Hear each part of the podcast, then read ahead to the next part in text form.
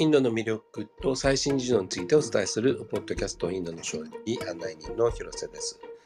えー、今回はですね、えー、インドの緑の父と言われている杉山達丸さんについてご子息の杉山さんの三丸さんにお話を伺うシリーズの続きですね。えー、杉山さん、ではよろしくお願いします。あはい、よろしくお願いします。えー、っとですね、あの、実は数日前に、あの、インドのバンガロールから帰ってこられた坂田さんという女性の方に、えー、福岡でお会いしまして、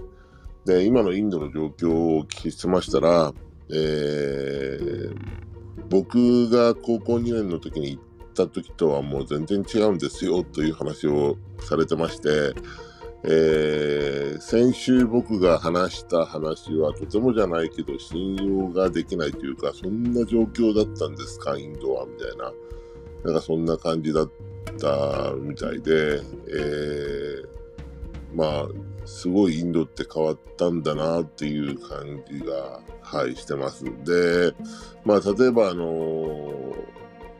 父と、えー、ガンジーのお弟子さんで、えー、ハイカーストというか、カーストの上の方の人たちが、人が、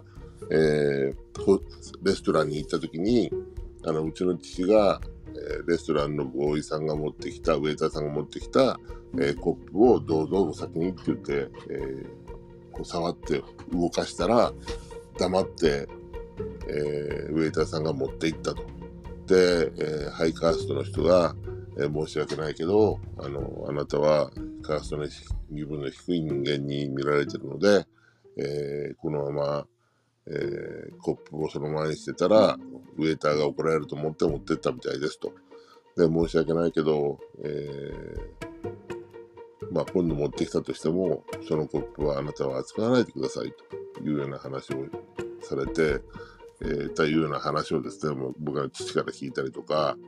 あとはあの、と一緒に公認の時に、えー、インドに行った時に、電車に乗ったら、その電車に、えー、向かい、向かい合って座る、えー、4人が座る席に座ったら、そこに座ってた人がスーッといなくなったと。で、まあ、うちの父がなんでおらんことになったかわかるや。まあ、一つはカースト。もう一つは、えー、ベジタリアンの人は、えー、肉を食う人間のと一緒の空気が吸いたくないったいみたいな話をですね、えー、そういう話をされて、わあ、インドって厳しい国やなと。それからあと、えー、ニューデリーでですね、ビルが建ってて、えー、エアコンがワンワンな、うなってるような状況の下の歩道で多くの人たちが寝てると。それから観光地に行くとバブジバブジバブジって言って人がいっぱい集まってきて、小さな子供が集まってきてお金をせびられるとかですね。えー、駅に着くたんびに、あの、親子連れのなんか森売りさんが来て、えー、車内をずっと通って何か買ってくれみたいな感じがあったりとか、トイレに行ったら、えー、蛇口をひねられて、えー、汚いタオルを出されて、えー、あの、チップを要求されるとかですね、えー、そういうふうな、こう、僕の思い出にあるような、とか、父から話を聞いたようなインドっていうのはもう今ないのかなっていう話を、えー、お聞きしまして、まあ、インドってすごい発展したんだなと思って、えー、まあ、ここ2日くらいを過ごしておりました。で、えー、今日ちょっとあの、この前のお話とはまた全然違ってですね、えー、ひろしさんの方から、まあ、どんな話かようわからんけど、とりあえずやってくださいということなので、えー、やってみようかなと思うんですけど、えー、実はあの、父がですね、えー、砂漠乾燥地を、あの、に農業をやったときに、これは絶対必要だということで開発した技術がありまして、えー、ところがこれ今でもですね、あの、なんていうかな、大きく全然広まってないんですね。で、あの、僕も、えー、2年ぐらいかけて当時の農業道具学会誌っていうのにデータをもらって現地調査に行って、えー、論文を載せてそして農水省の学会誌に載ったことによって、えー、農水省の新技術に日本では登録されたんですけど、そこから先全然進まないと。で、結局、その、いろんな制度の壁があったりとか、それから農水省の方針があったりとかで、えー、これは絶対いいよなと、もう現地も歩いてるし、やってるんだけど、その全然広まらないっていう技術がありまして、で、うちの父はその技術、まあ、シートパイプって日本では言うんですけども、えーえーと、提示している資料には日歩パイプって書いてありますけども、えー、それをですね、あのー、まあ、なんとか世の中に出したいなというか、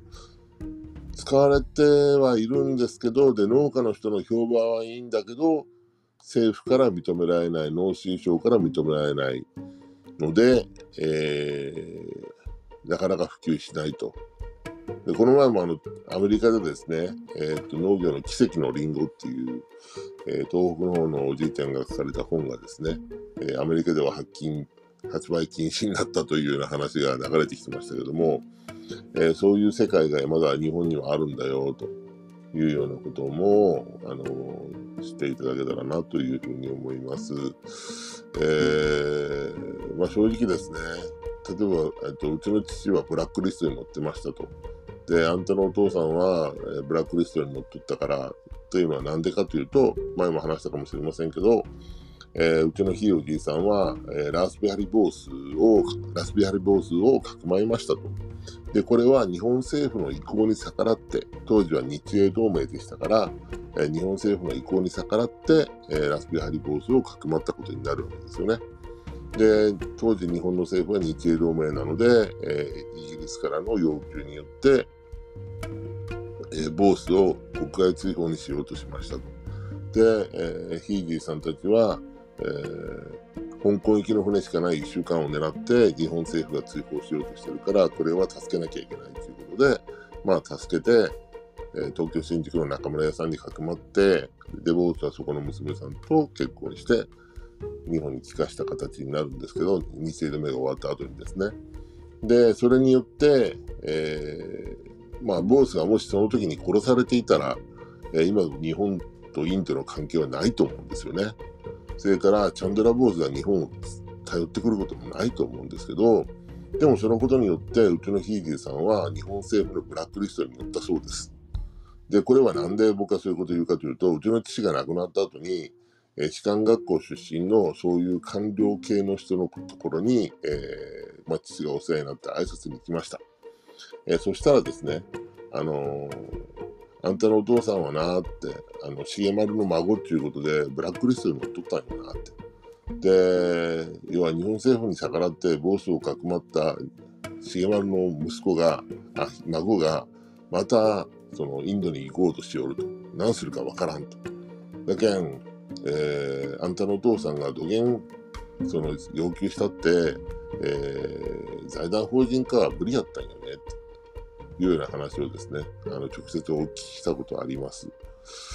まあそういうふうな形で、まあ、うちの父はそういう状況の中で、まあ、やってたんだなっていうのを、まあ、父が亡くなった後、あの、話を聞いたんですけども、まあ、あの、僕も農水省の、えー、天下り先みたいな会社で、えー、最初の就職先は紹介してもらって働いてましたので、まあ、農水省の意向が大きく、えー、左右して、で、それに沿わないような事業というのは、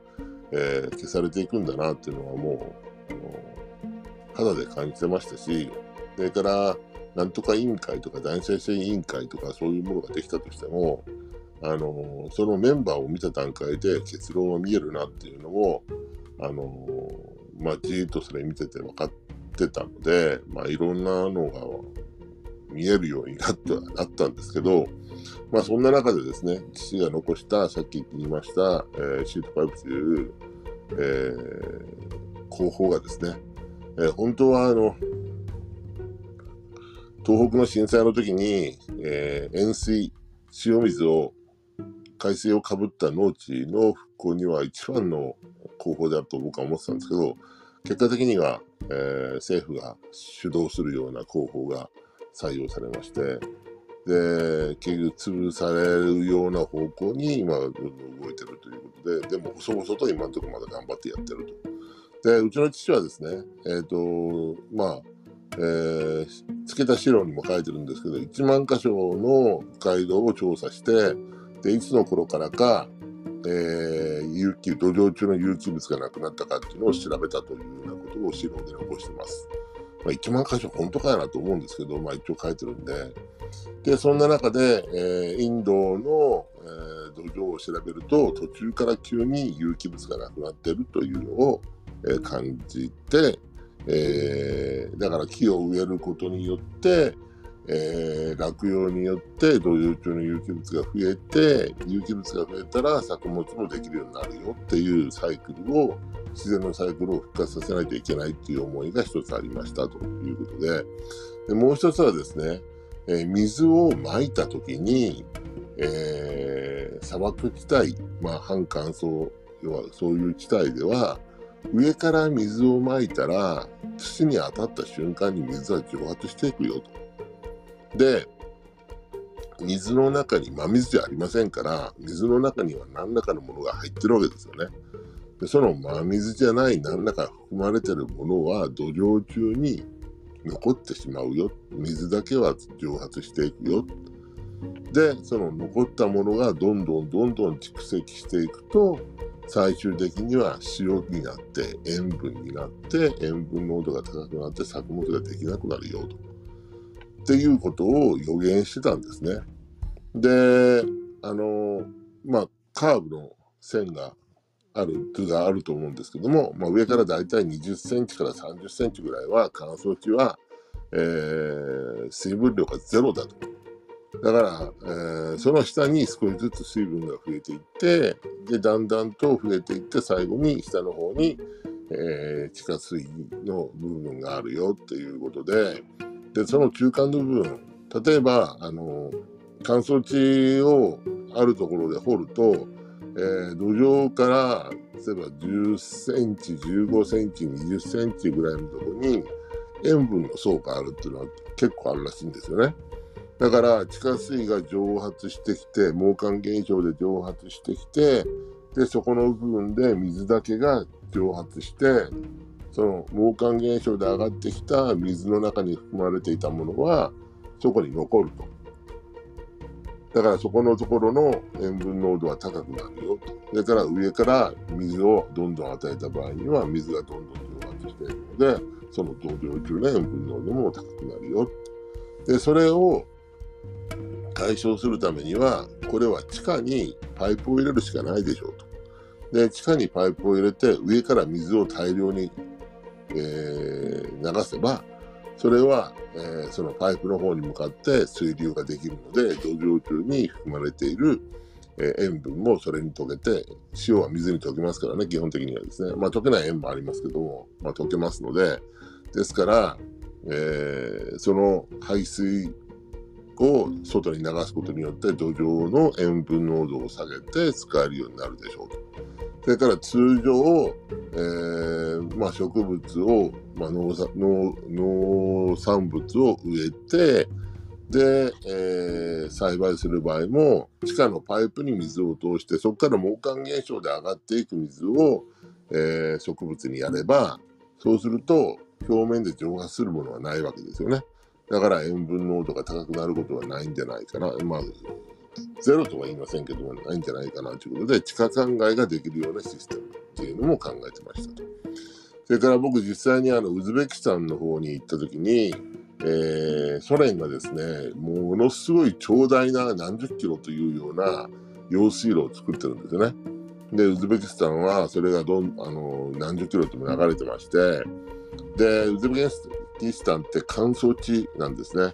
だから汗かかないんですよ。実際は汗かいてるけども、もう汗かいた時点からすぐ蒸発するので、すでにあのお肌はサラサラなんですね。で、そういうとこで、まあ、長い水路をどんどんどんどん水が流れてくると、水路の水位の表面の方では水がどんどん蒸発してるわけですね。そうすると水路の末端になればなるほど塩分が集積してくると、あ塩分濃度が高い水になっていく。で、その水路の末端ほど、えー、農地は濃い水を与えられるので、えー、その農地に塩分がどんどん集積していって、で、作物がだんだんできなくなるような土地に変わっていくと。で、ウズベキスタンの場合は毎年ですね、入札でですね、農業組合がいくつかあって競争して、えー、この土地を栽培したいということで、えー、の、獲得すると農地をですね。で、そしてそこで栽培して、また次の年はまたそういうふうなのをやって、また別の土地をもらって栽培するというようなシステムになってるみたいなので、だんだんだんだんその水路の末端のその塩分が多いところについては、えー、そういう耕したいという要求するところがなくなってさあの植えてもできないからですね。塩分濃度が高くて。でどんどんどんどん農地が放置されてると。放棄されてると。でそれを何とかしたいということで相談に乗ってくれんかということで僕一切あのその候補が使えるかどうか現地に調査行ったんですけど土壌的には使えるんですけど結果的に工事を行う。お金をどこも出してくれないっていうことでまあ多分あのまま、もう僕が行ってから10年以上経ってるんで、どんどんどんどん、その、作物ができない農地が増えてるんじゃないかなっていうふうに思ってるんですけど、で、インドも、あの、グリーンレグリーンレボリューションで、えー、大規模な機械を入れて、で、えー、化学肥料をどんどん投入したようなところは、実際に塩分集積が起こったっていうのが NHK の番組で見てたらあったので、そういうふうなことはやっぱり起こってるのかなというふうに思ってまして、で、まあ、シートパイプの特徴としては、どういうふうなのが特徴かというと、例えば日本でも、えー、暗渠排水って必要なんですよね。で、なんでかというと、まあ、あのー、肥料をやりすぎて、で、塩分がやっぱ溜まっていく。特定の物質が溜まっていく。で、それの濃度が高くなりすぎると作物に影響を与えるので、いっぺん水をあの溜めて、えー、ハウスなんかもそうですけど、淡水して、で、いらないものを下に流して、サラの状態にして、そしてもう一遍栽培を始めるみたいなことをやるんですけども、それのために、えー、暗渠排水って必要なんですよね。で、暗渠排水が必要なんだけど、ところが土壌を掘って、えー、パイプを埋めますと。で、そうすると土壌構造を破壊することになりますんで、土壌っていうのはものすごい小さな粒子から、まあ我々の目に見えるような砂粒ぐらいまでの大きさのものすごい違うような、それのが、こう、長い年月かけて安定してるような状況になりますんで、それを掘って、えー、パイプを埋めると。で、皆さんもご経験があると思いますけども、普通に土を掘って、埋め直して、ると、えー、掘ったところをそのまま埋めたのに土って盛り上がりますよね。だその分結局その空洞が土の中のにできてることになるんですね。で、その空洞を通って雨が降ったり水を与えたりすると小さな粒子が下に落ちていくと。で、だですから、えー、掘って入れたパイプには土が溜まって10年ぐらい経つと使えなくなっちゃうんですね。で、また工事をやり直さなきゃいけないと。で、シートパイプっていうのは掘らないので、基本的には。で、あの、工事のビデオもつけてますんで、掘らないですから、だからパイプの中に土が溜まりようがないんですね。で、えー、ブルトーザーで土壌中に、あの、トンネルを作って、そのトンネルの中にパイプを入れていきますんで、えー、施工もめちゃくちゃ早い。で、単価も安い。で、えー、っと、間隔がですね、普通は10メーターピッチで日本は、あの、10メーターピッチ、8メーターピッチで、え、日本は、え、パイプを入れていくんですけども、まあ土壌中の中に石とかそういうなものがあの放り込まれて、補助整備の時なんかにあの石垣があったやつとかは中に放り込んだりとかするとかあるんで、そういうのがなければですね、あのー、まあ、4メーターピッチ、だから普通の暗渠の半分のピッチで、えー、多分倍ぐらいの速さで施工がしていくんですね。ですから、あの、掘って埋める単価の半分ぐらい、下手したらですね、そのくらいで成功ができたりするんですよね。で、じゃあいいじゃないかと思われるかもしれませんけど、ところがですね、一つはですね、あの、なんていうかな、今までの広報が悪者にされるっていうか、えー、あ、それともう一つは、あの、シーツパイプは中に空気を通しますんで、土壌中に空気が入りますんで、えっ、ー、と、好気性細菌が発達して、非常に根にとってはいいような形になるんですけども、